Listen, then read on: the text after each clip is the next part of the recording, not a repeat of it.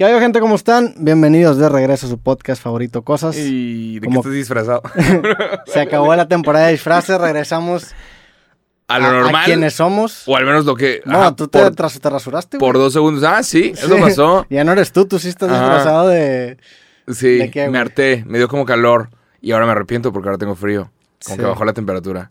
Realmente siento más frío sin la barba. Es A- ridículo. aparte, tu cara se ve distinta cuando te rasuras, cuando estás acostumbrado a Se verte con barba, ¿no? Y, y cuando tienes barba estás como acostumbrado a hacerla así, a, a tocártela. Sí, sí, sí. Y, y ya no tengo eso, ¿sabes? Sí, siento que... Es como que- si se hubiera muerto una mascota. Digo, mi barba es terrible, eh, pero yo cuando me rasuro así completamente, me siento, siento como que la cara más redondita, me siento como un Ah. hámster, esa es la palabra, es un hámster. ¿Te sientes así o no? Como un hámster. No, Sí. pero crees. O sea, yo siempre que me rasuro me veo y digo, puta, parece un hámster, güey. Siempre que me rasuro yo digo, me, me arrepiento de que fuck, no lo Ya. iba a haber hecho. Pero, o sea, si te hartas después de un rato. Y es también como por higiene, como que tienes que hacerlo cada Sí. tanto. Pero te quieres hacer un chinga, ¿no? A ti. Sí, sí, estos son de que dos días, tres días. Pero bueno, Yep, estamos de regreso. estamos de vuelta, ahora sí sin disfraz. Sí, güey, ya no vamos a dar risa. Estamos grabando a las 12.22 de la mañana.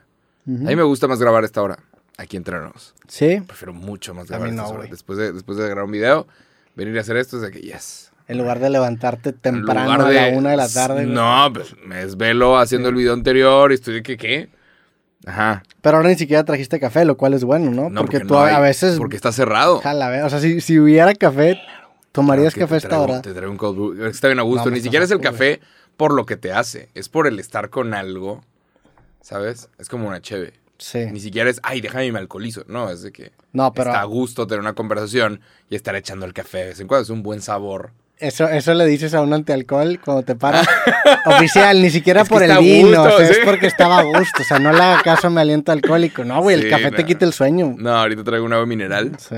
pero Me parece un agua mineral frepa, la la neta. frepa es fresa. Frepo es fresa poser. Está frepillo. Es un Lacroix. Lacroix. Lacroix. Estas eh, las tomaba en Canadá y las venden aquí también. Es, agua mineral, chile. es como... Tiene Es una sabor. agua mineral como con sabor. Y está rica y está buena. Y siempre, siempre abro una cuando estoy editando. O sea, termino de grabar y voy por una y ya empiezo a editar. Ya. Y es como, está padre. Fíjate que te voy a robar porque el, el gusto... Porque siempre he dicho que ah, necesito una- tomar un agua está mineral. bueno. Y, Y, y, sí, o, sea, sea, genuinamente sí te lo voy a robar, no te estoy mareando. no, dale. Sí, el, sí. Agua, el agua está bien. Sí. Pero el agua mineral es el agua mineral. ¿sabes? Pero es tomarte una, ¿no? Sí, claro, no es... y- o también de que a veces quieres acompañar alguna comida y el agua mineral es mucho más saludable. Y no tienes ganas de que sea agua, agua. Quieres que sentir como algo. Te hidrata más porque tiene sodio y tiene sales y te ayuda a retener más líquidos, a como tengo entendido yo. Sí. Pero también si abusas te puedes hinchar de más. Sí. Pero pues es bueno retener líquidos a veces si no te deshidratas. Por eso cuando, los- cuando tomas electrolit o, el- o cualquier suero de tu preferencia, busques precisamente retener líquidos. Y como tengo entendido el agua mineral te ayuda. Ha pasado que más de un maratonista se muere por estar tomando agua durante el maratón. Mm. Cuando tienes que meterte también sodio, que es las sales. Más de un maratonista se trae sus sobrecitos de sal y se echa sal. O sea, se, se mete sal a la lengua de que chingue su madre, va a tomar Sí. sal. Para estar como vivo mientras sigue tomando agua. Porque necesitas esa, esa parte de sodio. Y es lo que te da el Gatorade. Pero pues no está bien también. Si caminaste tantito y te tomas un Gatorade, pues es, ¿sabes? El peor es que muchas de esas bebidas tienen azúcar. Entonces, eh, digo, la- las personas que son fit, como que encontraron este, este nicho de agarrar eh, estas bebidas. O no las personas que son fit, las personas que se ponen hasta el pito y el siguiente día se quieren hidratar, pero que tienen, quieren mantener como una vida fit, agarraron esta moda de tomar electrolitos después de la peda porque la neta es que te tira un parote. Sí. Pero como muchas de estas bebidas son azucaradas, se generó un nicho nuevo de bebidas que sean electrolitos sin azúcar. Incluso la marca Electrolit, que es, me imagino que es la más grande, se dio cuenta que estaba perdiendo un chingo de gente porque tenían mucho azúcar sus bebidas y sacó un Electrolit cero, un pedo así, ¿Neta? para llenar ese hueco. Está bien Ah. interesante lo- cómo, cómo empezó siendo una bebida para un uso y la gente lo empezó a Porque parece, parece medicina, es Sí. cuadrada. Sí, parece ¿sabes? medicina. Parece. Y ajá, según yo debería ser, o sea, se para usa cuando tienes una enfermedad. o cuando algo, te ¿no? intoxicas o vomitas y te deshidratas, en teoría para eso es la hidratación, pero también la peda da la casualidad de que te deshidratas. Ya. Sí. Pero bueno, suficiente de ese tema que no sé por qué. No más, Se no más. extendió Es, es de noche, nos estamos desvelando. Es el Late Late Show. ¿Viste, viste el cosas. pedote que, que causaste, güey? ¿Cuál pedote? Eh, el, el capítulo pasado mencionaste el, el escándalo de Shane, esta marca china. Ajá. y subí un clip a las distintas redes sociales y se hizo súper viral. ¿Neta? Sí, güey. Ok. ¿Y, Ay, por qué es pedote mío? No, porque tú, tú trajiste el tema. Yo no soy el que trae esclavos, Ah, no, no. chingando. Tú no, tú no, obviamente tú no eres el responsable del Ah, escándalo. ok. Nomás. Pero yo no se hizo sabía- mucha conversación. Sí, yo- o sea, digo, Instagram ahora hizo una función en donde si comparten tu video, aunque no te etiqueten, te llega la, la mención. ¿Ah, neta? Entonces de repente me meto y ya tenía un chingo de menciones y por un momento creí que eran bots. Dije, no mames, hay una, hay otra marca Yeah, que me imagino que está interesado en chingarse esta marca que está Ah, reposteando un ¿crees chingo de ese video, eh. porque el video se hizo bien viral en Facebook y en Instagram. Es que en, en México mucha gente consume Shane, que se dice Shein, Sí. pero le decimos Shane y está bien, no pasa nada. Pero mucha gente consume Shane y, y sale, oye, ¿por qué crees? O sea, cuando la pinche falda cuesta dos dólares es porque se están chingando a alguien de verdad, es porque realmente están abusando de alguien. Sí. Y sí, 40 centavos por prenda a la persona que lo hace. Y si se equivoca en una sola cosa, le quitan dos tercios de su salario, es un chingo. Incluso la marca Sh- Shein México contestó el video. ¿Neta? Sí, sí, sí. Ay, qué horror. No, no, es, es Shein México, empieza a contestar en chino, por favor, no me... di- No, básicamente, digo, también no sé qué tanta responsabilidad tenga Shein México de lo que está haciendo China. Ya me Pero- cancelaron pero, pues, en tiene, China. tiene, nada más dio la cara y ahí contestó. ¿Qué como- dijeron? Pues te podría leer la respuesta. ¿Es neta? Sí, no sí, estoy sí. enterado en nada, qué horror. Es que pues es como fue mi Instagram, me enteré, güey. No mames.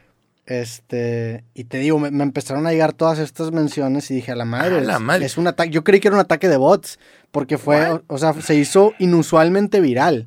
Bueno, En poniéndolos... Instagram, Eh, en Facebook, digo, es normal que de repente videos se les vaya cabrón, pero en Instagram casi nunca nada se hace viral, la neta.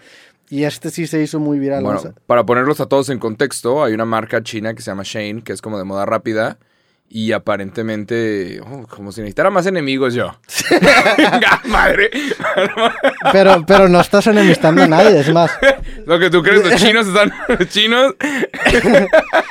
¿Sabes a qué me recordó? A la vez de que, que mencionaste que visitaste las pirámides de... ¿Dónde era? De Chichen Sí, Itza. de Chichen Itza. Y también se hizo noticia. Y se hizo noticia en el diario de Yucatán o no sé. Van a envenenar mi orange chicken. Tú, por favor, no regreses a Yucatán un rato, que quédate en Monterrey. Sí, claro. Si tienes planes en Yucatán, cancela. No, y sí recibí, sí recibí varios videos de gente en Yucatán, poniéndolos a todos en contexto. Fui a Yucatán y hubo ahí como, como que alcé la voz porque hubo como una estafa de, de, los, que, de los guías turísticos. Y eso lo agarró un medio, porque lo hablamos aquí, lo agarró un medio, lo agarró otro y salió una investigación y terminaron destapando una cosa que daba permisos de, de guía turístico sin estar preparado, porque yo había Sí, notado sí. que estaban dando los datos equivocados Porque tú tuviste una mala experiencia cada, porque visitaste. cada guía turístico estaba dando información diferente. Y yo dije, ¿qué es esto? Y yo tuve una mala experiencia con mi guía turístico. Entonces destapa- se destapó toda una mafia de. cloaca. Yo no, sí, ya vale madre. Ya, ya no puedo regresar a esta zona. Bueno, hiciste lo mismo ahora con Shin, güey. Ahora sí, ya no puedo comprar Shane. Sí, o Shane, no sé cómo se diga. Pero eh, nos contestaron. Estamos muy preocupados por las afirmaciones de Channel 4 y de hecho lo estamos investigando. Hemos solicitado información sobre el asunto y tomaremos las medidas necesarias ante cualquier infracción. Nuestro programa de SRS obliga a los proveedores a cumplir un código de conducta basado en las leyes y prácticas laborales locales e internacionales y son auditados vía agencias independientes. Pero Básicamente... eso, eso está mal, güey. Eso está mal porque Shane Global dijo, nosotros ya detuvimos. O sea, no es iniciar una investigación. ¿Cuándo, cuándo dijeron esto? Esto fue hace dos días. La noticia, la noticia por parte de Shane Global, los de Shane de China dijeron, ya cortamos relación con este, con esta fábrica. O sea que sí fue verdad, Pues no es- es de iniciar una investigación. Sí, pero también digo, Shane México y Shane China, Van a ser cosas bien diferentes. yo creo que han de ser departamentos muy Sí, diferentes. chequen la noticia, Sí. ni siquiera es de Sí. que, ay, no te creo, Jacob". no, busca la noticia, busca la... No, y, Hay todo un y en documental. general el fast fashion, ese es el problema. O sea, el- la ropa está muy barata, pero ¿a qué costo, no? Pero bueno, nada más se me hizo curioso eso que pasó. Ay, cabrón. Sí. Me van a envenenar mis, mis sushi rolls. mi- Dime algo chino. Pero Qué rica es la comida china. Amo la cultura china. la comida china de Mexicali es muy buena. Sí, La tienen todo una, Es, es, una, es, un, es un subgénero de la una comida china. cultura. Sí. Sí. Qué Porque hay muchos chinos que se fueron a Mexicali y, y Se empezaron a hacer estos restaurantes y se le Sí, llama sí, sí. comida corrida, ¿no? Pero es como la comida tradicional de Mexicali. Es comida china. Es comida china. Saludos a toda la raza que está Y- por allá. Y es Qué muy, muy rico, sí. Wow. Pero bueno, Pero ¿de bueno, qué estamos hablando? Ah, bueno, sí, Shane. Nada más te quería comentar, güey. Explotó. Explotó. Enterado. ¿Cuántos vistas? ¿Quién sabe? güey?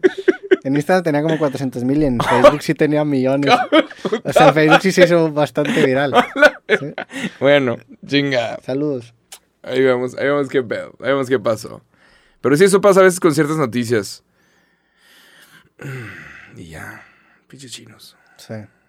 No, no puedo ir a China en un rato. Nah, sí parece. ¿Por qué no, güey? no sé. Siento que van a detener. Alguna vez dije en uno de mis videos, Free Hong Kong. Nah, Y, y siento que van a detener. no creo que te detengan. ¿No crees que no? Yo creo que nada más Yucatán sí lo deberías evitar un rato. Yo creo que en China estás bien. Yo creo ¿Tú crees que en sí puedo pasar a China y que no van a hacer nada? Sí, definitivamente. Pero bueno, liberan a Hong Kong. Pero bueno, ¿qué pedo, güey? Digo, Ok, vamos a hablar de esto. Yo venía con este tema. Yo, quería, yo quiero hablar de esto. Vamos a Vamos, hablar vamos de a hablar de esto. vamos a tratar el tema. A ver, estaba scrolleando y me apareció un clip. Digo, El cual, voy a- el cual- el cual yo no grabé. Entonces, ¿qué chinga? ¿Qué es esto? te voy a dejar contar la historia falsa de, Sale un de clip. cómo según tú no sabías. En donde, claro, yo ya sabía. Pero Una disculpa por matar tu storytelling. no, pero dice, firmé un contrato con, punto, punto, punto. Y "Ah, chinga, chinga, chinga, ¿con quién? Y me puse a ver. Y firmaste exclusividad de tu podcast creativo con Amazon. Sí. ¿Cómo se llama? Porque es una diferente variante, ¿no? Es Amazon Music, se llama Amazon la aplicación. Music. Sí. Wow, ok. Sí, la... Te lo dije, te lo dije fuera de cámara, te lo puedo decir acá. Estoy muy orgulloso de ti, güey. Muchísimas felicidades. Gracias, güey. Qué increíble. Sí, sí fue un deal... Pues yo creo que es el deal más grande que firmé. No, no, yo, creo. Es el deal más grande que he firmado en mi carrera. Estaba muy culiado. Tu vida, güey. En mi vida, sí. Estaba muy culiado por cómo manejar el deal. La verdad es que eh, nos tardamos mucho en, en llegar a los acuerdos a los que llegamos porque yo quería mantener ciertos estándares en mi podcast, que se mantuviera gratis, que pudiera estar disponible en YouTube, que no me moviera en la agenda. Y Amazon empezó a aceptar todos los, todos los términos que yo le daba hasta que finalmente nos quedamos con este contrato que, con, con el cual, la neta, yo estoy bastante feliz.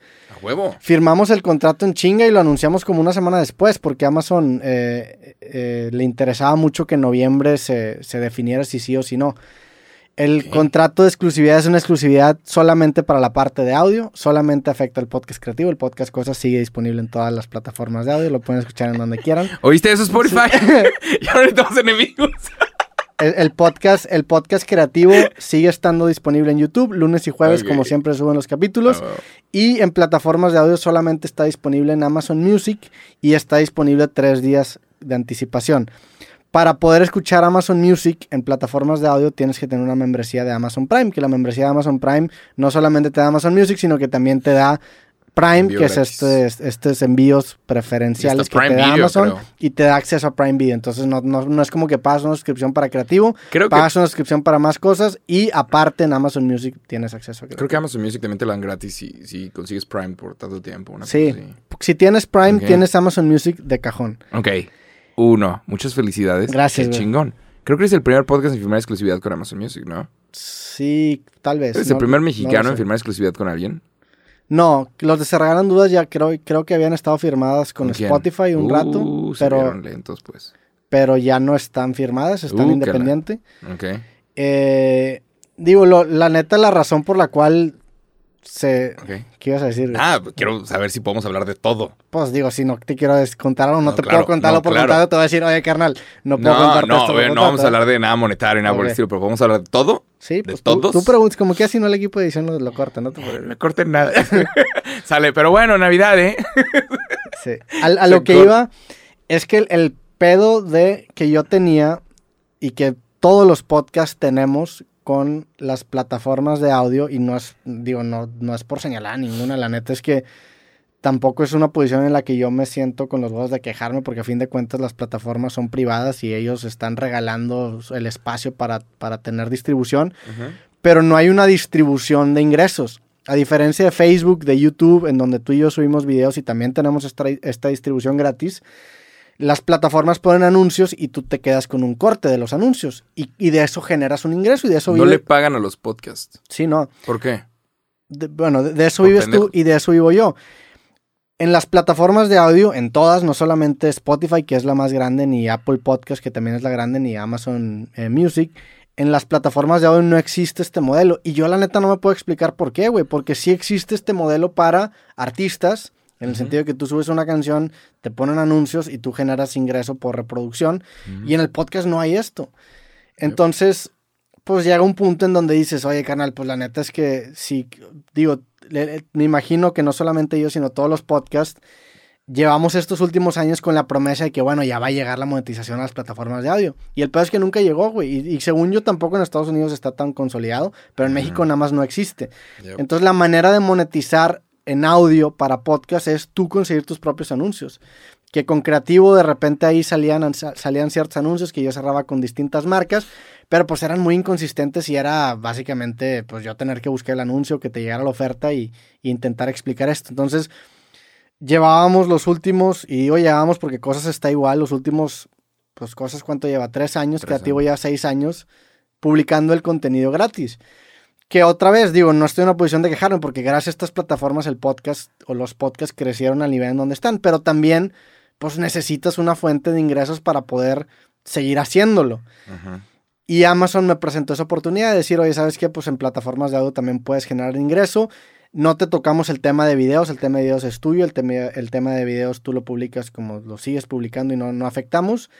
Y el tema de audio damos esta exclusividad, generas una fuente de ingresos que a mí como creador pues es un parote, porque incluso en monetización, por ejemplo, en Facebook y en YouTube, pues estás con el culo de que te llega un strike, de que en Facebook te desmoneticen la página y tener esta fuente de ingresos segura, que, que pues ese es el contrato que firmé, para mí es un parote porque ya pues no te tienes que estar preocupando tanto por generar con otras fuentes de ingreso que al clip le vaya bien o que o generar cierto tipo de viralidad, sino que ya tienes un colchón fijo que a mí como creador me da la oportunidad de ir a ciertos lugares, viajar y grabar con distintas personas. Entonces, Ok.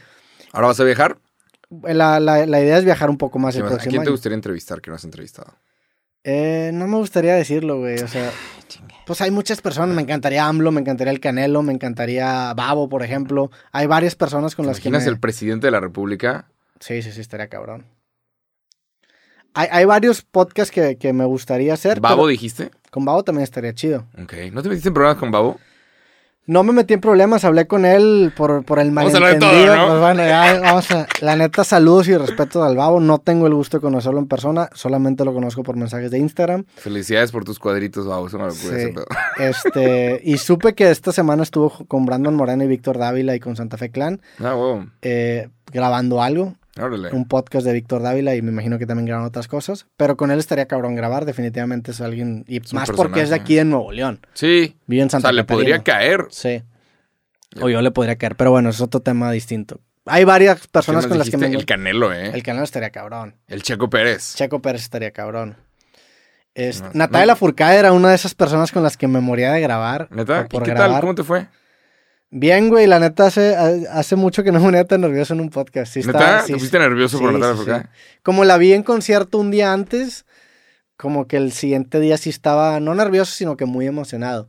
Y, y, sí batallé en contener un poquito esa, esa emoción, güey. Pero, pero fue un gran podcast, la neta me cayó muy bien y siento que, que, lo, que lo hice bien. Cool. Pero bueno. A ver, ¿estás trabajando para Jeff Bezos ahora? No, eso es un punto importante. Yo no soy empleado de Amazon. Amazon solamente tiene un deal de licenciamiento para distribuir mi podcast en su plataforma. ¿Qué pasa si tienes una mala experiencia con Amazon? ¿La puedes contar o te van a, te van a bloquear?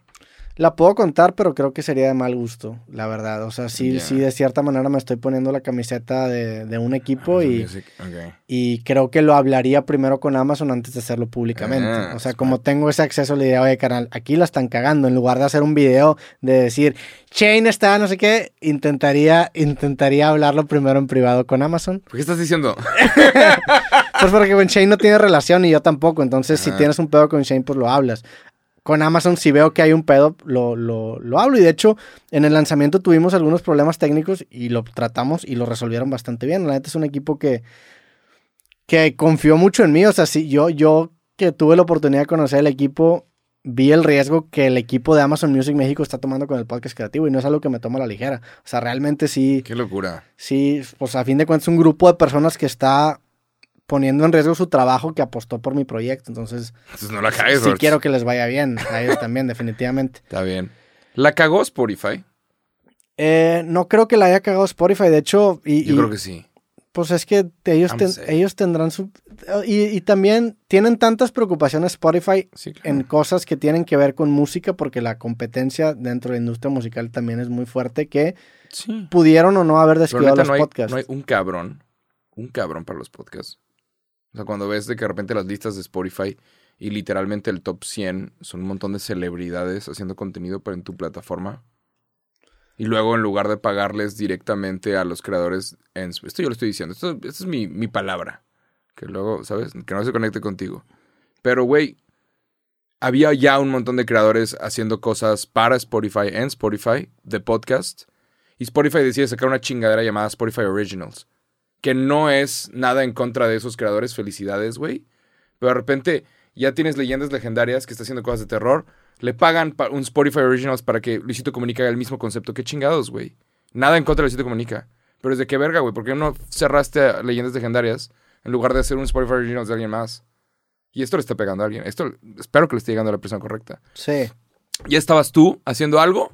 Agarran a Juan Pazurita. Nada en contra de Juan Pazurita. Felicidades por la serie de Luis Miguel. Que Saludos, está. Juan Pazurita, que Saludos. capítulo el jueves. Sa- no, güey, güey. Saludos a Juan Pazurita. Pero ¿por qué chingados cierran un Spotify Originals con Juan Pazurita cuando ya existe Roberto Martínez en Spotify haciendo cosas? Ahora se te fue a pinche Amazon Music. ¿Qué chingados? You fucked up. ¿Quién va a perder su trabajo por eso? Pero bueno. No, No, tenía, están, se regalan dudas, dos morras hablando, y de repente me consiguen otros dos morros para... Y chéquenlo, chéquenlo, todos los conceptos que existen, que estaban funcionando, alguien los agarró e hizo una mierda que es Spotify para Spotify Originals. Spotify Originals. Spotify. Entonces, Spotify, Spotify. Entiendo la crítica. Pero es de... Me imagino que fuck are you doing? Me, me- me imagino que fue un estudio de mercado que hicieron sobre las cosas que estaban funcionando y acabaron haciendo su propia versión. Vieron lo que estaba funcionando ya. Que Digo, es cada quien tiene un entiendo que pegan un mismo nicho, pero son interpretaciones distintas. El podcast de Juan Pazurita es distinto a creativo, aunque sea un concepto similar, es distinto. Mm. El de leyendas legendarias, la neta Ah. no sé cuál sea. Espero que Spotify pueda tomar la crítica sin tomar represalias como un niño chiquito, ¿eh? Ahí te va. También pasa que, ay, me criticaron Shadowband. ¿qué? Me criticaron Mi experiencia tratando específicamente con Spotify, la neta ha sido muy buena. Yo los, los contactos que tengo con Spotify siempre me han tratado muy bien. Entiendo que el tema de liberar presupuestos no viene muchas veces de Spotify México, viene de Spotify Estados Unidos. Entonces, culpar a esas personas no se me hace, no se me hace algo correcto. Ahora, si se equivocaron o no, pues no sé, güey, la neta, o sea, sería muy mamón decir, no, pues si se equivocaron en una firma, era creativo o cosas. Pues no sé, güey. La neta es que ellos están en su pedo, yo agradezco y al Chile realmente agradezco la- la- las facilidades que me ha dado Spotify, que aunque no me permitió monetizar como ningún podcast, sí hubo un contacto, la verdad, bastante amistoso de, de ayuda genuina y muchas veces posicionaba nuestros episodios como los episodios recomendados, como con muchos otros podcasts. O sea, porque tienen un montón de vistas. Ni siquiera es por buena onda, ¿eh? sí, si digo, nos- si aparecemos por ahí por un montón de vistas. Y Pues- ahorita, ahorita alguien sale, saca un podcast, un episodio, obtiene 200 vistas y lo ponen como el, si fuera el 50 o el 40 más popular. Eso es otra cosa. Arriba de nosotros. Ese es otro tema distinto. En el, en el tema de ser buena onda, pues sí, seguramente son buena onda con los demás, pero son buena onda conmigo. O sea, yo no me puedo estar comparando con, oye, tú también le hiciste un favor a ese vato, pues entonces ya no va el favor. No, a fin de cuentas me posicionaste en una lista editorial y yo estoy agradecido. Sobre el tema que tú estás diciendo es un tema muy importante y es un tema que no solamente afecta a la industria de podcast, sino que también a la industria musical. Y es todo este concepto de monthly listeners, que es un concepto que a mí se me hace muy, muy culero. Y en, específicamente en el tema del podcast, la métrica que usan para rankear los podcasts en Spotify y me imagino que en las demás plataformas es cuántos usuarios nuevos tienes. Entonces, un podcast como creativo, por ejemplo, como cosas, que cosas tiene tres años y creativo tiene seis años, no puede tener tantos nuevos listeners porque ya lo, ya lo escuchó mucha gente. O sea, tengo seis años en la plataforma. Si me están escuchando 300 mil personas o 400 mil personas, pues a lo mejor la gran mayoría son escuchas regulares, lo cual es bueno. Es, es algo que, que a mí me debería poner bastante contento. Pero como la métrica que usan estas plataformas para rankear los podcasts es cuántos escuchas nuevos tiene, si yo tengo 400 mil escuchas y nada más 50 mil son nuevos, nada más entre comillas, pues es como si yo tuviera solamente 50 mil visitas. En cambio, un podcast que está empezando y va en su capítulo cero, que a lo mejor lo vieron 70 mil personas, aunque yo tenga un chingo más visitas que ese podcast, yo tengo 400 mil y este tiene 70 mil, como ese podcast es nuevo, las 70 mil son escuchas nuevas, entonces por consecuencia ese podcast sale encima en la lista que yo, lo cual genera un sentido de preocupación para los podcasts que creo yo que la están haciendo bien porque ya tienen una audiencia regular y genera un sentido de competencia que a mí no se me hace muy sano. Sí. Y es lo mismo con los monthly listeners para los artistas. Oye, güey, tú tienes un, una cantidad de reproducciones muy grandes, pero pues a lo mejor no te pusieron una playlist de Spotify o en una playlist de cualquier plataforma de música. Pues tus monthly listeners no van a ser tan grandes. Y la métrica que usan para medir el alcance no son los seguidores, sino son los monthly listeners. En los podcasts igual, no importa cuántos seguidores tengas, impo- importa cuántos escuchas nuevos tengas. Entonces, eso a mí no se me hace chido. Pero también entiendo que motiva a los podcasts nuevos. Oye, tú empiezas un podcast, pues qué chingón que de repente aparezcas encima de la lista. Genera una motivación para que los podcasts acaben durando un poco más tiempo. Porque también un problema que pasaba, y nos tocó verlo en el 2020, 2021, es que un chingo de podcasts empezaron y se quedaban en el capítulo 2 o 3. Esto Sí. sirve como incentivo para esos podcasts para decir, oye, pues vamos a seguir dándole y ya estamos en, en- en las listas, ¿no? La neta, Saludos a Spotify. saludos a Spotify. Nada más me mandaron una bolsita, una fucking bolsita de otro podcast. Hijos, nada más. just saying. Yo, la neta, Saludos, ojalá que no culen y digan, ya no, ya no vamos a trabajar con. Por, por favor, no sean débiles. eh, Así le hacemos las cosas en el norte, se hablan las cosas del Chile y no pasa nada. Yo la, también- la neta, la relación que he tenido con Spotify siempre ha sido muy buena. No se cerró este tema Yo y, también, y la monetización no, no existe, lo cual sí creo que es una oportunidad y sí creo que debería, o sea, que creo que los podcasts deberían generar ingresos por, por los streams. Obviamente, Sí. pues traen plataformas, pero traen usuarios a la plataforma, deberían tener un cut. No existe. También las plataformas son privadas y pues digo, si tú no quieres estar en Spotify, pues nada más no te pongas en Spotify. Si no quieres estar en Amazon Music, nada más no estés en Amazon Music. Ojalá pero- que no culen. Pero pues no y sé. pues este podcast no está firmado con nadie. Este podcast no está firmado. Somos con nadie. libres, entre comillas. Pues somos libres. Si queremos, lo subimos a Pornhub. Podemos, digo, si queremos subir creativo, a- podemos dar un creativo y subirlo a Pornhub también, en video. La exclusividad solamente Ah. es de audio. En video lo puedo subir a donde, a donde yo quiera. ¿eh? Ok. En plataformas de audio es en donde está la exclusividad. que para mí también era muy importante. Y, y, y en el anuncio también quería dejar muy en claro que yo sigo siendo 100% dueño del podcast creativo. Amazon Music no es dueño del podcast. Amazon Music tiene ¿Qué va a un- contrato de licenciamiento. Yo tengo libertad creativa y soy propietario 100% ¿Qué, va- del qué va a podcast. pasar cuando Amazon te diga, y tenemos este, este invitado? Si a mí me gusta, se arma. Si no, Si no, no. sí. Ok. Que, que es, es el, es el deal que tengo, que no es un deal firmado con disqueras, con plataformas de video, con plataformas inclusive de audio. Si me ofrecen un invitado que yo siento que va a ser una conversación chida, lo acepto. Y si no, no pasa nada, güey. Como también ofrecen mi podcast, me imagino a ciertas personas dicen, ah, Roberto está bien. pendejo". Tendré que descargar, tendré que descargar Am- Amazon Music. No lo tengo. Te lo Yo agradecería, güey. Uso Spotify. Sí, sí, ser para checar Ah, las güey. cosas. Tú tienes Prime. Eh, ni eso. No tienes Prime. Mm, mm. Vas a tener que contratar Prime. De- una, alguna vez eh, descargué, o sea, pagué el Prime, o sea, lo que vale para ver una película, una de Sasha Baron Cohen, Mm. que había sacado, que era como su última película y quise verla. Intenté verlo de The Voice, pero no me gusta. ¿Puedo hablar de lo que no me gusta o no? Puedes hablar de De Amazon Video, Amazon Prime y shit. A ver, podemos hablar de lo que nos de lo que no nos gusta sobre cualquier cosa. Ese tema, por ejemplo, que hablaste de los originals, Amazon lo hace con productos en, en, en la tienda de Amazon. Ahí, está, sí. y HB lo hace, o sea, Hijos todas la estas. verga. La neta es que es una práctica muy culera, pero todas las marcas grandes lo hacen. No solamente, HB, es cuando quieran tener una chévere buena, me avisan. Gracias. no solamente es exclusivo de ciertas plataformas. Todas las marcas grandes, cuando ven que hay una oportunidad de capitalizar todavía más, la acaban aprovechando. Por eso Sí. debería haber regulaciones que no sean de las mismas marcas, sino que sean de entes gubernamentales que digan que, oye, carnal, esto es una práctica monopólica, no hagas esto. Se han sido llamados a testificar los de Amazon muchas veces. Hubo un episodio de John Oliver en donde habla de eso mu- mucho. Sobre cómo había un fotógrafo que había trabajado años para hacer la mejor bolsa de, con una cámara, Sí, con sí. cosas. Y en chinga sale otra versión, mismas bolsitas, un poco más barata. Y, y Amazon la pone uno, uno arriba de, de la bolsa de este güey. Y es de cómo. Ah, y era, sí, ellos ven qué productos están funcionando y los copian. Para los cereales en, Igual las, tie- que- en las tiendas, sí. en las tiendas, en los supers, esta- me acuerdo que estaba Azucaritas y luego estaba Sucarados. Sí, sí. Sí, o Choco. Crispies y Choco Craspas. Eh, eh, sí. Nesquik y Nesquik. Y saben igual. Y saben igual, que- es el mismo, la misma paleta de colores y está saben, más barata. Saben igual, sí. Y para una familia, eso es un vergo. Si son millones, estamos hablando de millones de dólares de clientes que sí se van por la Sí. competencia, que, que se ve barata, que no tiene al monito. Pero hey, sabe igual y ¿Sabes? Tienes que alimentar a tu familia y ahorrar dinero. En este caso de los cereales, pues es una compañía muy grande aplicándose a otra compañía muy grande, entonces tiene la capacidad de sobrevivir. Pero cuando esta práctica se usa a creadores independientes o a fabricantes independientes, los acaba matando. O sea, la práctica monopólica es, voy a vender algo tan barato que tú no puedas competir, vas a tronar y cuando trones ya puedo subir el precio. Eso es, la práctica monopólica maquiavélica que muchas veces acaban haciendo las grandes empresas. Spotify sacó unos Spotify Originals y le valió madres y dejaba sin trabajo a las personas que hicieron los populares los podcasts en México. Pues no, porque no, no era nuestra fuente de ingresos principal. O sea, desgraciadamente, ¿no? Me hubiera gustado generar si, si, si, si existiera la, si, no, pues digo, vivo de esto, pero por la parte de video, 100%. Por la parte de audio, la realidad es que los últimos seis años, fuera de los anuncios que saqué dinámicos que de repente metía en creativo, saqué cero. Es más, hasta acabé perdiendo porque pagas hosting. ¡Ching! Y tú pierdes en café, tú traías los cafés, acabamos en, rojos en la parte de audio.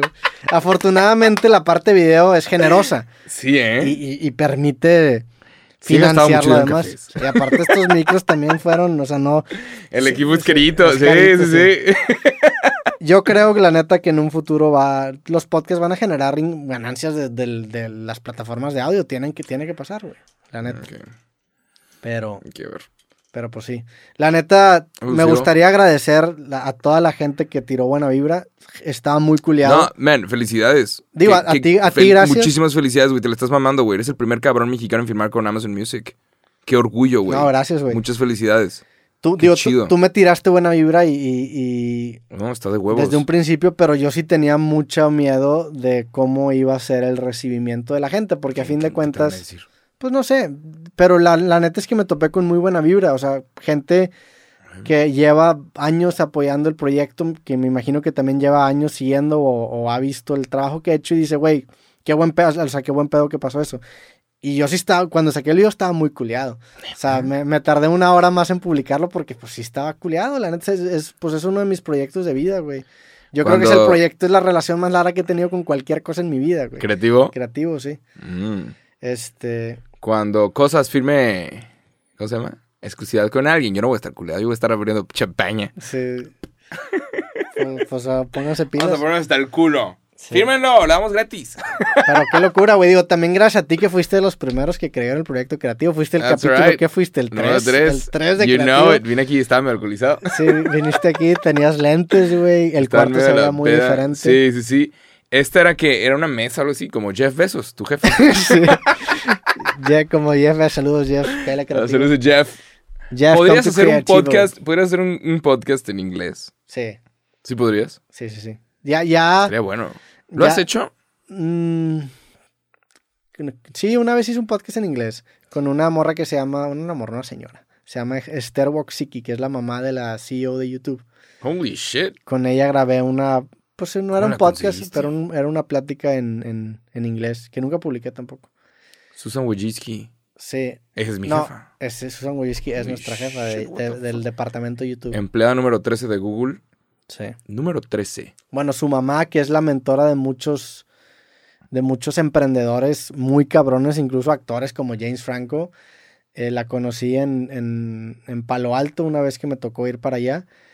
Y me acuerdo que tenía un Tesla. Y, la primera vez que me subí un Tesla fue al Tesla de Starbucks Shiki. ¿Qué, güey? ¿Cuándo, pasó esto, güey? Era el Tesla de que 6. O sea, era el 2013, 2014. Fue un chingo. ¿Y subiste el Tesla 6? Sí, o sea, era, uno de los primeros Teslas que, que, que existían. What the fuck? Y, ¿Dónde la conociste? Y me voló la cabeza. La conocí porque un amigo eh, me invitó para allá a un era un amigo que en su momento se estaba, quería lanzarse para, para candidato presidencial. Saludos a Marco Ferrara.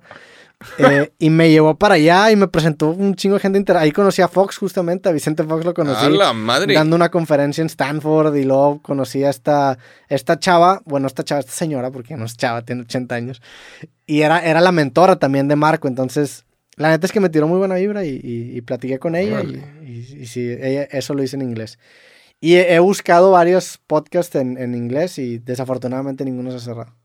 Mm. Pero sí, yo creo que 100 años de, de, perdido se, se, arma uno. Lánzate, lánzate un mes a, a, Los Ángeles y un mes a Nueva York. Sí.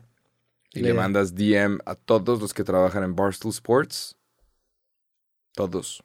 Y ahora quién cierras. Todos los que trabajan en Barstool Sports, todos los que trabajan en.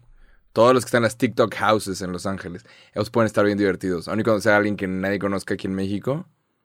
Más de, güey, ¿cómo es vivir en una casa de TikTok? Sí, pero tendría que ser con una persona. y Luego ya siento que se volvería muy repetitivo, ¿no? No, pues hablas con alguien y te cuenta el pedo que tuvo con Ya. tal morra y O sea, lo invitas a la morra y también y te cuenta el pedo y de repente te vuelves, ¿sabes? Apareces en TMC y ahora estamos hablando. Nah. Ah, oh, sí, shit. sí, jalo grabar podcast en inglés, pero no me gustaría. O sea, me gustaría hablar con gente. Ya, ya, ya hice todo el caminito, güey. Ya está. Vamos a armar eso. No, prefiero armar- a- hablar a lo mejor con un director de cine, güey, con, Ah, sí, o sea, sí. con un creador, o sea, con alguien que... Para mí, la neta, creativo es, es, es una escuela en muchos sentidos, güey. Y, y sí, hay, hay temas de los que genuinamente tengo curiosidad y me gustaría platicar con expertos. Como le hace Rogan. Rogan lee un libro y es de que, ah, pues este autor me lo quiero volar para acá. Ajá. Sí, pero sí. La neta, Tú ahorita creo que puedes conseguir a cualquier mexicano, ¿no? no a cualquiera. ¿Quién Pero el Canelo, Kaila Creativo, este... AMLO, Kaila Creativo. Canelo. El presidente Checo de la Pérez, República, el Checo Pérez. Sí. Checo Pérez lo puedes conseguir. Pues, a lo mejor. Hay que checar cuando esté su break. Le fue bien en la, en la carrera esta que acaba Digo, de suceder. Es que conseguir suena muy, muy prepotente. Si quieren No. venir, o sea, Claro. de que depende Sí. mucho de, la, de que si la persona quiere venir al... al No, podcast. conseguir me refiero a que, que hagas, hagas el ofrecimiento, Sí. que su equipo lo ponga entre las cosas que podrían suceder o no. El Checo Pérez, güey, si si traes el Checo Pérez, invítame. ¿Por qué le dices el Checo Pérez? Porque, eh, no sé, O sea, Checo Pérez. es el Checo, Pérez. O sea, pero na- a nadie Es le dices él. A nadie le dices él. O sea, El a- Canelo. A, mí no me dice el Roberto. Ah, no. O sea, es neces- Roberto. necesito un Porque yo te estatus. conozco. Al sí cierto, a Canelo le dices el Canelo, sí. Pero bueno, el, El ca- el Canelo- Canelo lo entiendo porque es su apodo, el Canelo. Pero el Checo Pérez Checo se llama Pérez. Checo Pérez, no es él. Sí, pero nada más hay 20 pilotos de Fórmula 1. Y no es que yo sepa algo de Fórmula 1, Sí. pero este hay 20, nada más 20 en todo el planeta. Pero o sea, no le dices el AMLO, por ejemplo, AMLO. no, Es- es el presidente de la República. Sí, pero el Checo Pérez, El Checo Pérez. pero Checo Es Pérez. ¿no? durísimo ese cabrón. Sí, qué, sí, qué no. increíble, qué increíble. Este año ganó Mónaco. Ganó Qué Mónaco. sueño. Esa tiene que ser su mejor carrera en toda su vida. Qué sueño ganar Mónaco. Ser Sí. mexicano. Increíble. ¿Fuiste a la Fórmula 1? No. Nunca he ido. No Yo puedes creer, está imposible conseguir tickets. Y siempre veo a todos estos influencers chilangos en, en mero abajo y super VIP. Y es de que, ah, chinga, chinga, pinche boleto de Sí. 300 mil pesos. Y es de qué, güey. Y no. De este lado, mm, mm. A, lo veces- mejor el próximo año nos lleva Shane. yo voy a- Pero para matarnos, cabrón. Shein. Pero bueno, Saludos a Shane. saludos a Shane. ¿Qué más, güey? ¿Tienes algún tema? Yo creo que traía unos temas. Podemos hablar de Elon Musk y Twitter. Mm, sí, me ibas a explicar todo el pedo de Elon Musk. Sí. Te voy, a, te voy a dar mi resumen de lo que yo sé. Yo de repente me quedé con que Elon Musk había dicho que iba a comprar Twitter, luego dijo que siempre no. Twitter se cagó un chingo, bajaron un chingo sus opciones y de repente me meto a Twitter y todos tuiteando que, que Elon Musk se había comprado Twitter. ¿Qué pasó, güey? Lo iban a meter a la cárcel. ok. Hay una cosa en Estados Unidos que se llama A ver, el. tantito el aire, güey. Ah, bueno. Es que a mí me pega directamente esta acá. Bueno, vamos a subirle un grado. Ay. Vamos a hacer el mínimo de aire. Dale. Hay una cosa en Estados Unidos que se llama el SEC, que es el Security and Exchange Commissions. Estos vatos checan que tú no estés mintiendo, que tú no estés haciendo cosas para subir o bajar el precio de una acción, porque eso es ilegal. O sea, no puedes hacer que, que suba o que baje o correr rumores que vas a vender todo para que las acciones bajen y tú puedas volver a adquirir tu empresa. ¿Sabes? Te meten a la cárcel porque estás moviendo millones de dólares de millones de personas. O sea, es mucho dinero. Entonces, Elon Musk, lamentablemente, el güey habla un chingo, que yo creo que no debería hablar tanto. Tiene proyectos increíbles, pero el vato habla un vergo y no debería. Paréntesis, ¿él crees que sea el vato que directamente maneja su Twitter? Sí, Todos los tweets los publica Elon Musk. sí. Acaba de tuitear hace 16 minutos. Alguien comenta, creo que quiere cambiar el tema. Creo que le están mentando a la madres por todos lados. Estamos en jueves, mañana viernes despide a 3.500 empleados de Twitter, de acuerdo con las noticias que tenemos hasta ahorita. Y se filtró un correo que le mandaron a los 7.500 empleados que decía, tu, tu puesto en Twitter. ¿Qué, güey? Tu puesto en Twitter. Y, y hablaban sobre cómo están analizando todo y agradecen eh, las contribuciones de todos, pero que mañana reestructuran todo, entonces despiden a 3.500 empleados. Que según yo, una semana no es suficiente tiempo para saber a qué empleado tienes que despedir, a cuál no. Si nunca habías trabajado con ninguno de ellos, en una semana van a despedir a, a 3.500 random. A los 3.500 Pues- que alguien más diga, ese no. Bye. Sí. Pero bueno, existe el Secure and Exchange Commission de los Estados Unidos. Eh, Elon Musk tuitea a lo pendejo. El pedo es que como eres el hombre más rico del mundo, lo que tú digas importa. Es mucho poder. ¿Sabes? Cuando el presidente Donald Trump tuiteaba algo y decía, vamos a construir un muro y se van a acabar las ¿Qué? Los carros que están pasando de México a Estados Unidos, se va a acabar eso. Ford tomó una decisión y de repente Chrysler tomó otra. Y, marcas, o sea, un tweet hace que ciertas empresas tomen decisiones muy reales. Y de repente pusieron una fábrica, la regresaron a Detroit, que es donde se estaban haciendo los carros para conseguir estos American jobs. Y, se cayó el peso por un ratito. Hubo cosas que, que hicieron incertidumbre en, en la política mexicana y en, en la economía mexicana. O sea, los tweets tienen, ¿sabes? Estas Sí, claro, las Sí. palabras, las palabras cambian la realidad. Esta- y más en sí. un tweet. reacciones reales en el mundo Sí. real importan. Porque el pedo Y- del tweet es que tú puedes decir alguna mamada. Bueno, si lo dices en un micrófono también tiene un chingo de peso, pero si lo dices en fuera de cámara, pues las Claro. palabras desaparecen. En, tweet tiene, en Twitter tienes la ilusión de que solamente estás diciendo mamadas, pero las, pa- las palabras se quedan ahí escritas y la interpretan muchísima gente en muchos contextos y acaba impactando el mundo. Tengo una sección en mis videos que se llama ¿Para qué tuiteas, cabrón? ¿Para qué chingados tuiteas, güey? Que, en donde hablo, explico sobre cómo no necesitas tuitear. No hay nada que vayas a conseguir de los pinches tweets. ¿Qué? ¿Vas a subir un tweet chistoso que puede pegar y tener, ¿qué? ¿Un millón de likes? ¿De qué te sirven? De nada. ¿De qué te sirven un millón de retweets? De absolutamente nada. No le puedes sacar nada a ese pinche tweet chistoso. Sí Te te podría servir de algo. Te lo roban. Claro, le podemos mover. Sí. Pero ¿por qué tuiteas, cabrón? Sí. Por- y, y siempre hablo de gente que pierde su trabajo por Twitter. Mm. Porque tuiteó una cosa. Kevin Hart en el 2010 tuiteó algo en contra de la comunidad LGBT. ¿Por qué? Pues porque en el pasado todos estábamos bien pendejos y ah, decimos pendejadas y ya. Digo, son chistes, chiste, sí. son chistes del pasado, chistes que ahorita sabemos que son malos. En el pasado no sabíamos, pero eso le costó su trabajo en los Oscars. De repente, este, ¿cómo se llama? El nuevo director de, de DC Comics. No sé, ¿quieres que lo busque? Sí, este, este güey. DC Comics Director. New- sí, director o president. James Gunn, gran apellido Gunn. Increíble. Este güey es un super director. ¿Qué hacía este vato? Me suena un chingo. James Gunn es el director de Guardians of the Galaxy, Mm. Suicide Squad 2. El vato iba a hacer una de Guardians of the Galaxy o Guardianes de la Galaxia y y le encontraron tweets en donde decía, "Sí, me voy a orinar sobre un bebé." Chistes, chistes muy malos del pasado. no, no está tan malo, Es- me dio risa, güey. Es comedia negra, sí, Sí. pero es- dijo cosas así como orinarse sobre bebés, jaja. Y, y es comedia del, del 2010, que ahorita entendemos que sí, no es apropiado, cómo estás trabajando con Disney si estás diciendo esas cosas. Claro, y Disney tomó, tomó la decisión de, de pausarlo a James Gunn. En chinga DC dice, ok, tengo una película para ti, es Suicide Squad 2. Sí. Y, y la gente estuvo muy emocionada por Suicide Squad 2 y se cagaron los de Marvel. Entonces fue que no, no, no. El regresa. pedo, el pedo de Twitter. El pedo de Twitter es que es una mentira muy peligrosa que tiene el potencial de volverse verdad. Porque si tú te haces trending topic en Twitter o, o te haces viral en Twitter, Sientes que es todo el mundo. güey. sientes que es todo el mundo. Y el pedo es que no nada más tú sientes que es todo el mundo. Todos los involucrados sienten que es todo el mundo. Y no. Si yo me hago viral en Twitter por alguna pendejada que habrá dicho, que la gente sí ha dicho pendejadas, a lo mejor la cagué, esperemos que no. Ya veremos, ¿va? Como dice Chappelle, pues ya veremos. Pero definitivamente hay material por el, por el cual digo que puta, el chile no- quizá no lo había dicho así. te- hablo demasiado. Yo tengo la impresión de que todo el mundo está hablando de mí y el pedo es que las marcas también pueden tener esa impresión. Y si eso pasa, acaba teniendo efectos en el mundo real, entonces la cancelación se vuelve real. Pero empezó de una mentira, empezó de. 10, 15, 20, 30 personas, 100 personas que estaban tuiteando algo que es una fracción insignificante de lo que realmente se piensa, pero tiene el potencial de cambiar la realidad. Tú en Twitter te puedes meter a los trending topics y tú puedes ver cuánta gente está tuiteando o cuánta gente está hablando de ese tema. Y muchas veces son 1800 tweets, que no es nada. Sí. No es nada. ¿Y cómo, cómo esto es nacional?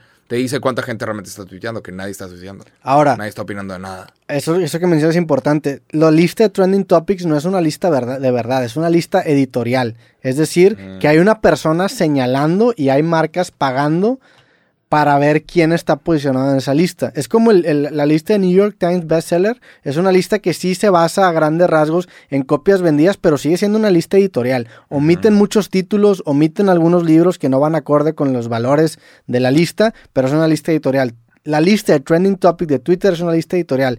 Recientemente le tocó a un amigo mío hacerse trending topic por bastante tiempo. Y es, un amigo mío que tú conoces y, está involucrado con una televisora.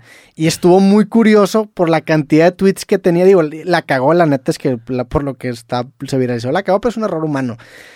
Este, el, a lo que voy es que estuvo tanto tiempo y la cantidad de tweets no coincidía con la atención que dices, mm, o sea, hay, una, hay, un, hay un dedazo o hay una persona activamente poniendo nombres ahí para generar conversación. Tú te puedes meter a ver muchas veces las conversaciones políticas en contra y a favor de la actual administración y siempre son las mismas cuentas.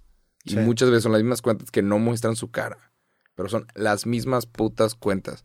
Son menos de 100, menos de 100 cuentas los que están encontrando toda la conversación según esto. Y ya, la neta, si te quieres enojar, métete a Twitter. Sí, ahora digo, para cerrar este tema, fíjate que en el, en el camino de regreso ahorita a Monterrey, está escuchando un libro de Ryan Holiday que se llama Courage is Calling. La neta me, está gustando mucho. Y hablaba sobre este tema. Y me acuerdo que anoté una frase, güey, que chile estaba chingón. Mm, deja ver. Hablaba sobre. Ahí, y era una frase que el, que el vato decía de que siempre crees. Te, te contaba la historia de unos güeyes, que es una historia real, que estaban como que en un bosque y empezaron a escuchar lobos. Y tuvieron como que esta, este miedo gigantesco de creer que había 30, 40 lobos persiguiéndolos y que tenían peligro de muerte.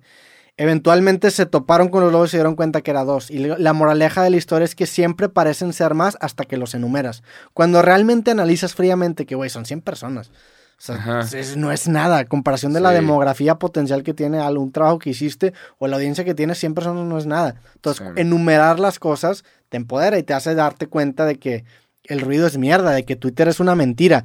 El peor es que tiene el potencial de volverse verdad. Muchas veces los mismos políticos pagan y cuando el mundo esté listo, cuando la gente tenga la fuerza mental para escuchar, contaré ciertas historias que todavía no puedo contar, pero muchas veces los políticos pagan para que aparezca como trending topic su enemigo. Sí, claro. Nada más para mostrarlo en la escena de, mira, ¿ya viste? Mira, ¿ya viste quién, ya viste quién salió?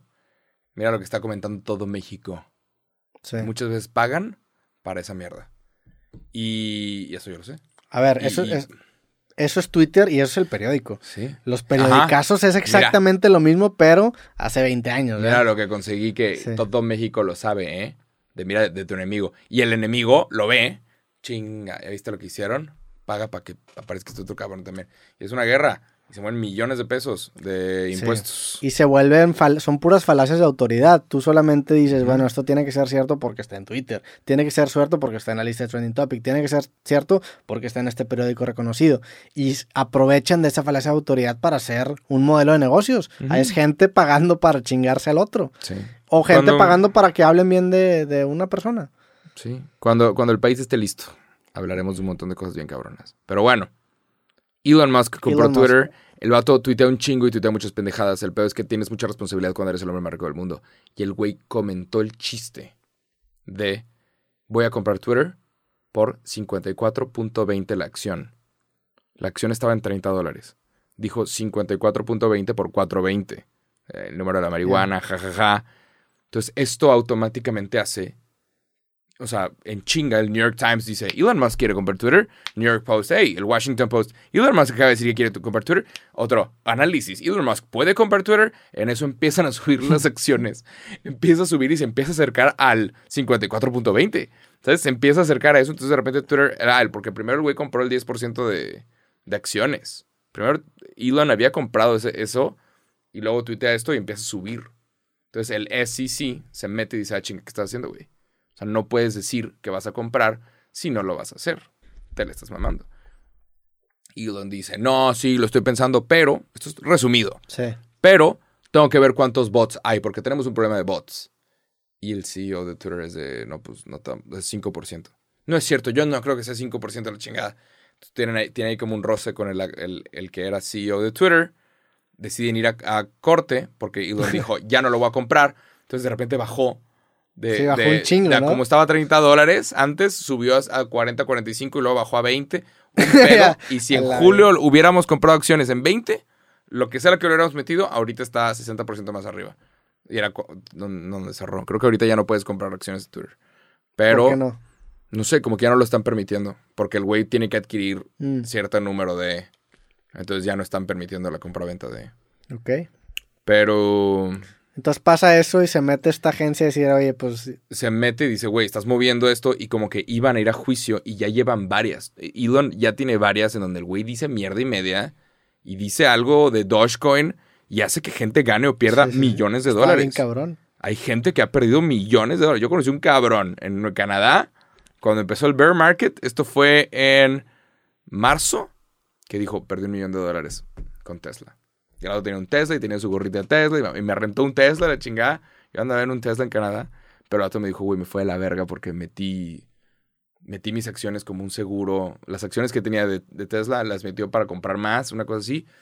Y de repente cae más del 10%. Y cuando cae más del 10% ya estamos en bear market. No es de que una pequeña corrección es, ya se está cayendo de verdad este pedo.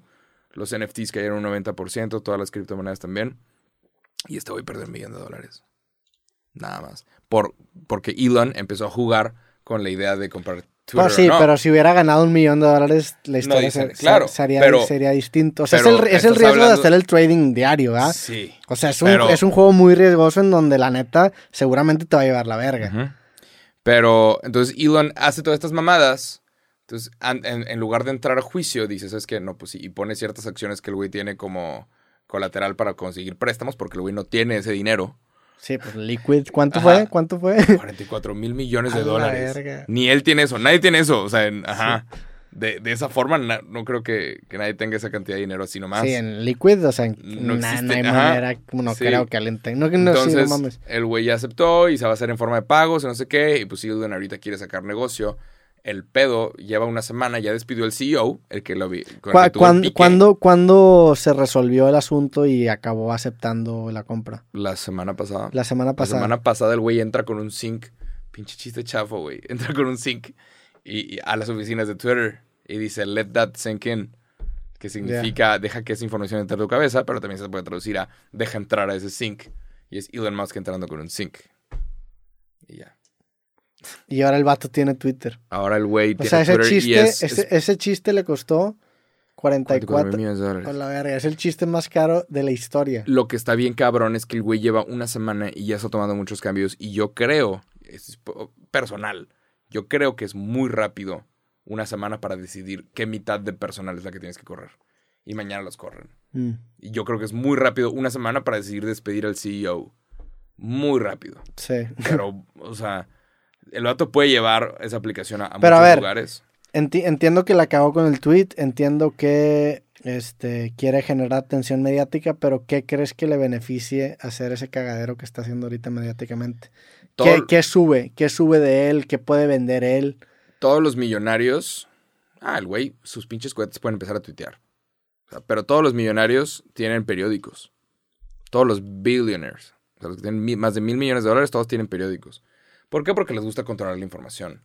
Jeff Bezos tiene el, Washington Post, creo. Y, y así hay varios. ¿Cómo se llama este otro güey? Está el Bloomberg, que Mm. tiene Bloomberg. Y está este otro güey. ¿Cómo se llama? Warren Buffett. También tiene otro. Carlos Slim compró una parte del New York Times. Y así hay varios. Todos los millonarios tienen periódicos. Les gusta controlar la información. Elon ahora tiene pues, Twitter. Nada más.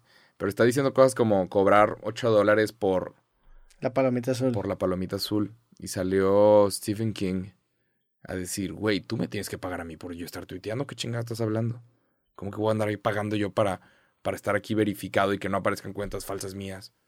¿Cómo, güey? Tú tienes que poder proteger a los usuarios. Y sí. ¿Sabes? La razón por la cual existe la verificación es porque hay cuentas Sí. falsas. Sí, definitivamente. Y tú puedes hacer una cuenta de cualquier persona y pagar. No sé cómo funciona, me imagino que va a ser un poco más elaborada, pero sí vi ese pedo de, de cobrar por la palomita azul. No sé, a ver qué pasa, güey. A mí se me hace bien interesante si llegara a cobrar 8 dólares por la palomita azul. ¿Los pagarías? Pues yo creo que sí, güey. Pues la neta, o sea, es, es una es una, una red social que no uso yo mucho, pero pues, tengo artículos publicados, ahí anuncio videos y sí me, o sea, sí el, la palomita azul te da un grado de legitimidad. Me imagino que va a ir de la mano con una verificación, como actualmente la tienen, que tienes que mandar tu credencial o tu una identificación oficial para poder a- a- adquirir esta palomita. Habrá que ver. Sí. Pero sí, es mucho poder para un solo cabrón. Sí. Que, que tuitea muchas pendejadas. Aparte, la neta, no tiene mucho sentido porque cuántas, cuántas palomitas azules puede llegar a, a ver. No sé. O sea, quién sabe, quién sabe qué tanto. Qué, qué tanto puede generar de utilidad a comparación de lo que genera ahorita con anuncios. Porque a fin de Sí. cuentas lo que quiere hacer es quitar la dependencia de Twitter sobre los anuncios. Sí, Sí. pero. No sé. Twitter había hecho dos, tres cosas que estaban interesantes. Habían comprado los derechos para ciertas fechas de la NFL. Entonces, de repente podías ver partidos de la NFL adentro de Estados Unidos en Twitter. Mm. O sea, estaban haciendo ciertas cositas que estaban interesantes. Yo hablé con un compa que es ex empleado de Twitter, eh, Takumi, ex empleado de Twitter Japón, Ok. Takumi Otsuka. Saludos. Saludos a Takumi. Es tu Y- compa japonés, ¿no? Con Sí, sí, sí. a Japón y nunca fuiste. Ujú. Lo dejaste morir, güey. No, no, ahí andamos, hablamos de vez en cuando. Pero yo le dije, oye, el vato ahorita trabaja en Square, que es otra empresa de Jack Dorsey. Jack Dorsey es el que hizo Twitter, entonces este güey eh, hizo también Square, que es una cosa para hacer pagos. Y por ahí creo que, creo que tiene algo de Cash App también. Creo que en parte tiene algo relacionado con Cash App. Jack Dorsey. Pero el vato lleva como cinco años trabajando en Square. Y yo le dije, oye, tu opinión, porque yo he conocido, fui con este compadre a, Brasil y, le cayó pura raza que trabajaba en Twitter compas de Takumi. Yo le dije, oye, ¿qué está diciendo la gente de Twitter de Elon? ¿Qué está diciendo tus compas que trabajan en Twitter de esto? Y el vato dice, creo que van a despedir nada más a los de ventas, que son pues, los que se encargan de compra-venta de comer po- po- poner los comerciales porque claramente no ha funcionado. Dice, creo que van a despedir a los de ventas y Twitter se estaba muriendo, entonces claramente necesitan un cambio y posiblemente Elon Musk sea la persona que puede hacer que Twitter se vuelva una locura. Que en su momento Trump fue esa persona que levantó a la red social y luego lo acaban eso es- baneando de... eso- ajá, esa es su opinión de este Sí. güey, pero sí. O sea, sí estaría muy cabrón. Sí, siempre hay este personaje que, que, que levanta Twitter. En su momento era Trump y ahora es Elon Musk, el nuevo Trump, ¿no? Ujú. Sí. Sí, de- En pero México, Chumel Torres es, yo creo que el principal protagonista de La Twitter. razón por la cual el presidente de la. República está en Twitter. O sea, el, el vato lleva un conteo de cuántos trending topics lleva en el año, güey. Sí. Qué tontería. Ricardo Salinas también es otro de esos los protagonistas en, en, en Twitter. Lo que está cabrón O cuando menos a mí me da la ilusión de, Sí. pues, son las cuentas que a Es mí que- me parecen. Pero lo que está cabrón es que, por ejemplo, yo creo que, por ejemplo, el presidente de la República, o sea, es de- él decide quién sobrevive y quién es el, quién es la oposición. El presidente está diciendo quién es la oposición. Entonces dice, Chumel, él es. Mm. Porque realmente no le hace tanto daño. Porque si tú quieres que desaparezca alguien, dejas de hablar de esa persona. Sí. Si tú quieres que desaparezca alguien, no contestas. Y, y yo creo que siempre ha sido error de esta administración que el presidente muchas veces detiene y usa su tiempo, sus valiosos segundos del presidente de la República para poner tweets. ¿Viste qué estás haciendo? ¿Por- ¿Para qué, güey? sí, es una ¿Qué? mamá. Vale. Parece un... Tweets de 80 likes. ¿Qué? ¿Qué, güey? Pues esto no es... No te está haciendo daño, ¿de qué estás hablando? Pero el presidente siente la necesidad de contestarlo. Pero es lo mismo que, hace también escenario. Elon Musk, ¿no? De contestarte en el debate, de repente contesta tweets que dices, güey, ¿para qué chingados ¿Qué contestas? estás haciendo, güey? Sí, ¿Por qué, güey? ¿Qué, es- qué te pasa, cabrón? Pero También saturar de información genera confusión y genera ruido. A fin de Va a ser cuentas, que lo gente- importante se pierda en el ruido, ¿no? Va a hacer que gente se arte, nada más. Sí. ¿Quién sabe cómo funciona la mente de Elon? Igual el vato sí puede leer de que todos los tweets. Mándale un tweet, invítalo al podcast. De, Elon, come to my park. Vino a Monterrey, ¿viste? Sí, Que estuvo, vi una foto con Mariana y con Samuel. Ro- sí, Samuel pero García. foto de lejos. Sí. Claramente venía con ciertas reglas. Y hace poquito acaban de abrir la... Podemos hablar de esto. Acaban de abrir la fuente de Neptuno Mm, la- en la macroplaza. ok. Es una fuente de, de pues sí, De Neptuno. de agua. Sí. de agua, entonces con, con lucecitas y lo que tú quieras. Entonces le, dieron como todo un mantenimiento y la acaban de volver a abrir porque están como re- rehaciendo todos los parques. Van a hacer una conexión entre el Parque España y Fundidora que se ve que va a estar muy bonita.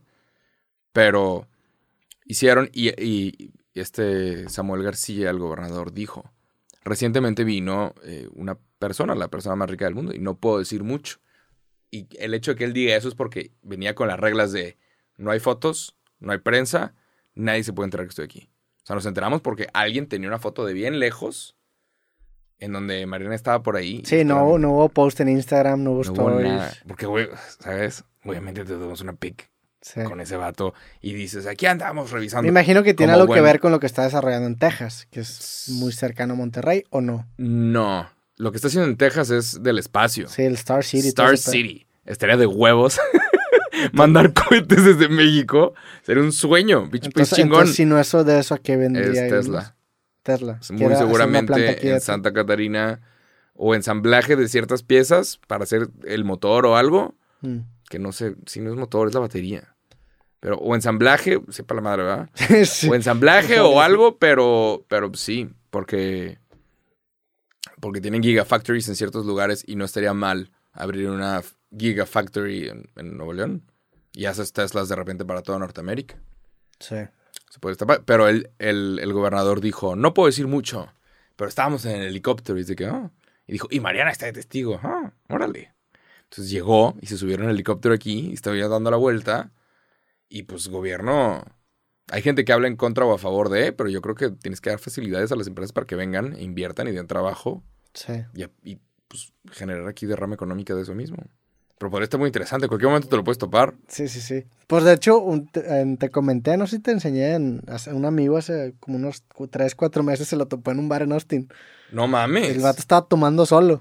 ¿Cómo, güey? Estaba Elon Musk ahí tomando solo, el vato lo tomó video. Y no lo compartí porque se me hace gente que le tomen video a la gente sin su consentimiento. Ajá. Pero es que, güey, ¿qué país está Elon Musk tomando? ¿Solo? Sí, sí, sí. No, seguramente viene toda la seguridad del mundo, güey. Seguramente hay seguridad infragante, claro. Sí, claro. Pero no, no había nadie sentado con él en la mesa, está así nomás valiendo madre. Y seguramente el cabrón aterrizó de que en el otro aeropuerto, el de los aviones privados, con toda la fuerza civil y Sí. todo lo que tú quieras.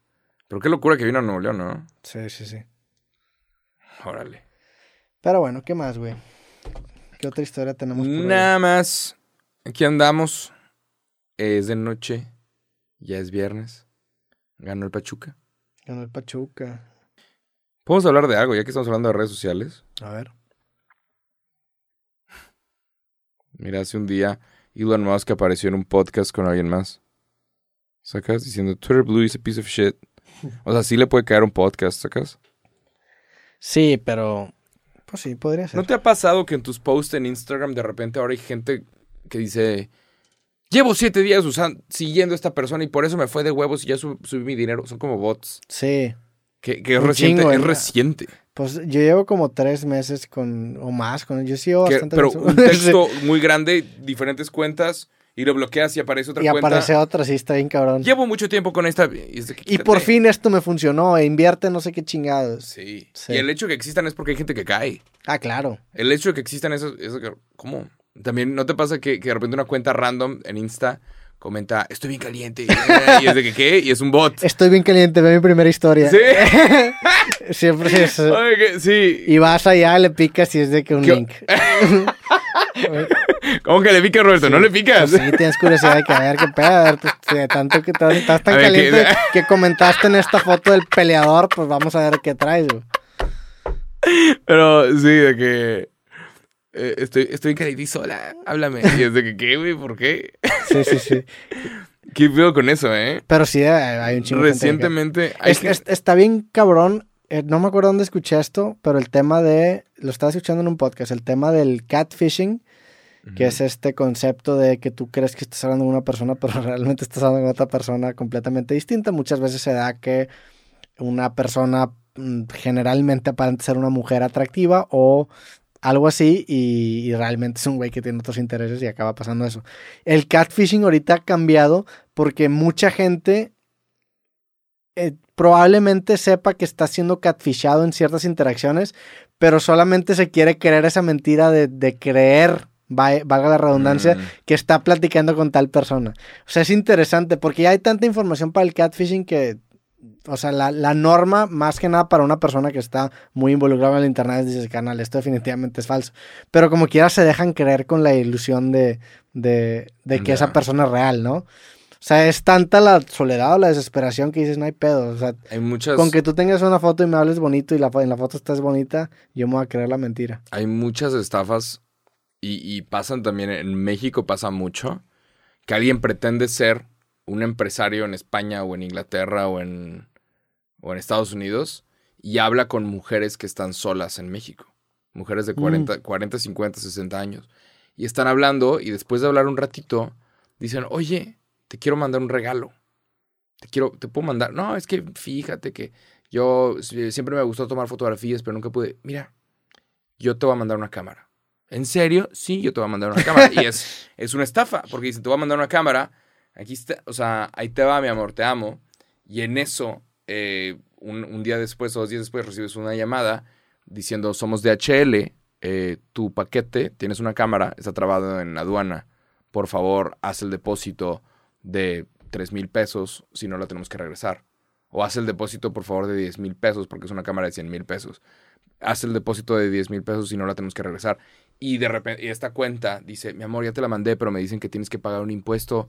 Por favor, nada más págalo y yo, yo me encargo que te, te lo regresemos. Y así se chingan a gente. Y es, tiene un nombre, pero es, es un hook del amor. Casi, Ok. O sea, juegan con el amor y, y le hacen Es, es los- un, es un concepto. es un, sí, es, es algo que pasa y es muy común en México. Que engañan a mujeres que están solas, o incluso a hombres también que están solos, Sí. y dicen, mira, ah, ¿cómo te trataba mal? Mira, te voy a mandar un regalo. Por favor, nada más paga el envío de, de esta madre aquí. Pero es toda una, una red, porque alguien se disfraza de DHL y dice, y el, el correo en lugar de ser DHL es DHI mayúscula. Sí. Entonces se ve como legit. Tiene el link abajo de DHL legit, pero dice, tienes que pagar aquí. Ya, ya me acordando, lo había escuchado, lo había escuchado en un podcast de Andrew Schultz y estaban hablando también sobre el tema de que el- lo, lo esto, pero hecho todavía más cabrón es OnlyFans. O sea, OnlyFans, hay agencias que se contra- que contratan las modelos para mensajear a sus suscriptores. Entonces, si tú te pones a pensar qué es lo que está pasando, es una morra que solamente está subiendo fotos que ni siquiera tiene interacción con la plataforma y una agencia que es un vato le está o un- una morra que no es la persona que está ahí le está mandando mensajes calientes al cliente que probablemente sabe que no es- que, Con que es una mentira, serie de fotos. pero tiene sí. la suficiente evidencia para decir, carnal, al chile me creo la ilusión, güey. Y, y pasa esto. ¿Puedes creer? Sí, qué cabrón. Ay, qué duro. La soledad es culera. Sí, y, son millones de dólares. ¿eh? Sí. Pero bueno, pues digo, con esto terminamos el podcast. Vamos a hablar un poco de la portada que tú escogiste. Y- Una portada un poco grafitera. Cosas ¿Sabes qué foto es esa la que te agarraron a ti? O sea, la puedes reconocer. Sí, Yo tengo, sé que esa foto en algún momento me la tomé, pero sepa la madre. sí, yo tengo, creo que tengo dos fotos que uso. Antes es una el que salgo con fondo negra y esa es otra que también uso bastante. Pero sí, sí la Saludos a ese carnal. Saludos a canal, gracias por la portada de su design. Eh, y pues esta es la portada del día de hoy del podcast. Saludos a todas las marcas. Saludos a todas las marcas, a Tenemos todas cosas las hacer. plataformas, amor y paz a todos. Todos somos amigos. Pero bueno. Qué bueno, qué bueno ser libre y no tener que caerle bien a nadie. Pero bueno, con esto cerramos el podcast. ¿Algo más que quieras decir? Nada más, eh, no sé, nuestras opiniones son nuestras. No se tomen nada en serio. Las opiniones de Jacobo. Y- no y si no quieren aclarar- si quieren aclarar algo-. Si eres alguna de las empresas de las que hablé y quieres aclarar algo, puedes mandar un DM Nos y vemos en el estacionamiento a la salida. Trae a tu mejor equipo. Me van a mandar. Trae a tu a- vato no, más me van a-. Me van a mandar. Jacobo Wong. Me van a decir, o- ¿qué pasa si te marcan a ti y te dicen, Roberto, tenemos a Jacob amarrado y se escucha de fondo yo, no, y te dicen, deja tu contrato con Amazon O, lo sol- y no, o, o qué. y, y yo, Roberto, por favor. Pero, te, me ti- o sea, completa la amenaza. ¿Qué te van a hacer? Nada, no sé, estoy secuestrado por pero, Spotify. pero ¿qué te van a hacer? Pues espero que nada. Pues si, si te dicen suelta a Jacobo o le arrancamos una uña. o lo hacemos grabar Mira, si- episodios de... Si me dicen le arrancamos una uña, pues digo, ah, pues yo creo que sí la aguanta, Jacobo. ¡Ya vete, ño! No, no te creas. La neta es que. No, si alguna vez me secuestran y te marcan para que pagues algo, no pagues ni madres, güey. Pide que me maten. A la neta, güey. Si algún día me secuestran, jamás nadie pague nada. No quiero que nadie pague nada. A la chingada. Nadie se va a llevar ni un solo peso de mí. Nada más, como dato curioso. Ojalá, se puso muy oscuro este No, podcast. sí, mira, ojalá que eh. no, ojalá que no nos secuestren. Ojalá que el secuestro se radique. La neta es- Regla. Dilo. No, pero si todos dijéramos esto, se acaba el secuestro. Sí. Si todos estu- estuviéramos de acuerdo con que, güey, mm, mm, no se paga ni un solo Sí, no rescate, se acaba. Entonces sí, a mí no me van a sacar nada, güey. Pues bueno, con eso terminamos el podcast de el día de hoy. Bastante oscuro. La neta es que el secuestro es un tema muy fuerte, güey. Es, es- eh, yo creo que es lo peor que le puede pasar a alguien, que le secuestren a un familiar, sí. Es un tema muy cercano. Pero bueno, terminamos el podcast. Gracias a todos por escuchar o ver este episodio de cosas y nos vemos en el próximo episodio. Saludos. Sobres. Verguísimo. Club.